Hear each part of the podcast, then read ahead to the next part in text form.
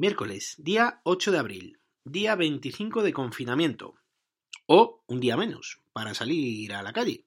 Estamos en una montaña rusa constante. Cuando parece que debemos de tener algo de optimismo, este es el segundo día consecutivo que vuelven a subir los datos de fallecidos y de infectados. En las últimas 24 horas han fallecido 757 personas, sumando en total 14.555 fallecidos y hay 6.180 nuevos casos de infectados, con lo que en total son ya 146.690 contagiados. Hoy ha sido el primer día que no se han hecho públicos los datos de la SUCI. Entre otros motivos es que algunas comunidades autónomas el dato que comunican es el de los ingresados en la UCI en el momento, y otras, sin embargo, el acumulado de personas que han ido pasando por la UCI. En cuanto a pacientes dados de alta, suponen ya la cifra de 48.021, siendo 4.813 personas en las últimas 24 horas. Siguen insistiendo en que ya se ha alcanzado el pico de la curva y estamos en una fase de ralentización. Para explicar este dato, informan de que hace una semana el incremento diario era del 7%, hace 15 días de un 15% y ahora es solo del 4%. Además, más de 7.000 personas han necesitado ingreso en las UCIs, supone un incremento del 5%, hace una semana era del 9%. Lo que os comentaba días anteriores, cada vez veo menos sentido a los datos ofrecidos. Creo que los van dosificando según les conviene y cada vez me fío menos de ellos. El tiempo nos dará o nos quitará la razón. Quieren realizar test a 30.000 familias para dimensionar la incidencia de la enfermedad. Una muestra de 62.400 personas para hacerse una idea aproximada y tan aproximada de la dimensión real de contagiados, porque dicen que son conscientes que el número es mucho mayor que el anunciado. Hablan de millones de personas. El problema es que personas asintomáticas puedan transmitir también la enfermedad. Parece ser que una vez tengan el resultado de dicho estudio, será decisivo para empezar a tomar decisiones en cuanto a revertir el estado actual de aislamiento. No obstante, hablan de que estos resultados no tardarán menos de tres semanas. Para seguir con esta línea, esta mañana ha dicho la ministra Montero, que es la ministra de Hacienda, que a partir del día 26 de abril, y eso que todavía no se ha autorizado el estado de alarma hasta ese día por el Congreso de los Diputados, volveremos a las calles, a las plazas, pero que será algo muy controlado para evitar contagios. Bajo mi punto de vista, con tantos días confinados en casa, no pueden dar falsas expectativas de que a partir del 26 de abril vamos a volver a la normalidad, porque no creo que sea así. Puede que vayamos poco a poco, pero la forma en que lo ha dicho no deja lugar a dudas. Con las ganas que tenemos todos de salir, ¿de verdad se va a poder hacer de forma controlada?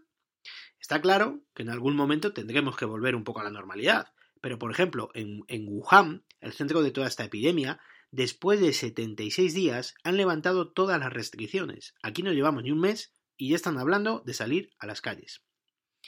Hoy, además, en algunas carreteras de Madrid, como la A1, la A3 o la A5, registraban circulación lenta, aunque según la DGT no llegaba al kilómetro. ¿Alguien me puede explicar cómo es posible que, con todo prácticamente parado, haya circulación lenta en estas carreteras? ¿Dónde va esa gente con sus vehículos? En Barcelona por ejemplo, los mozos de escuadra han intensificado los controles para denunciar a los que se vayan a segundas residencias. Con todo esto que os acabo de contar, ¿de verdad van a mandarnos a las calles, a las plazas, a partir del 26 de abril, de forma controlada? ¿Pero a quién quieren engañar? Esto va a ser el descontrol total. No me lo toméis como una crítica hacia el gobierno, ni mucho menos. Tomadlo como una preocupación más, teniendo en cuenta los problemas que hoy en día tenemos. Si ya están patrullando por las calles y preguntando a los que van con los vehículos hacia dónde se dirigen, cuando abran un poco más la mano va a ser incontrolable, y encima con el puente de mayo a la vuelta de la esquina. Al final, para calmar un poco los ánimos, por la tarde, o al mediodía, ya no sé cuándo ha sido, el ministro de Sanidad ha tenido que salir al paso de las declaraciones de la ministra de Hacienda, insistiendo de forma contundente que no es este el momento de hacer un llamamiento al relajamiento. No es normal que cada uno vaya por su cuenta y unos digan una cosa y otros digan otra. En fin, veremos a ver qué es lo que pasa a partir del 26. Dentro del apartado de tecnología, hoy os voy a contar cómo liberar espacio en iCloud, que seguramente muchos lo sabéis. Yo el plan que tengo es el gratuito, el de 5 GB. No almaceno las fotos en la nube, con lo cual no necesito de momento más espacio. Cuando el móvil tiene poco espacio, lo vuelco al iMac, que es el ordenador de sobremesa que tengo, con un terabyte de espacio en su disco duro. Y hago copia de seguridad del dispositivo y paso todas las fotos y vídeos.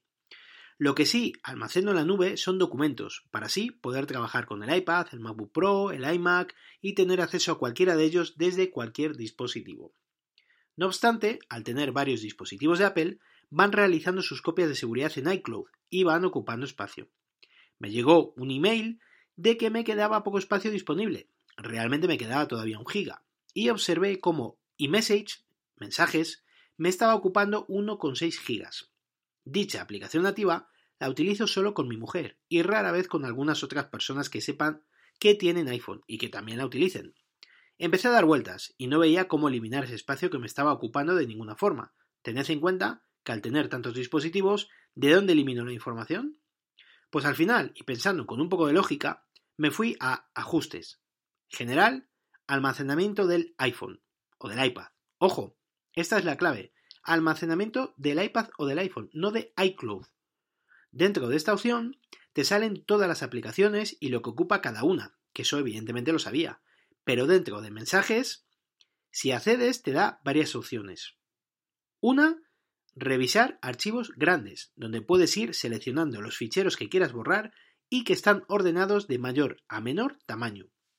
Luego, también tienes otra opción que te informa del detalle de ese espacio ocupado, dividiéndolo o categorizándolo en conversaciones, fotos, vídeos, GIF y stickers y otro.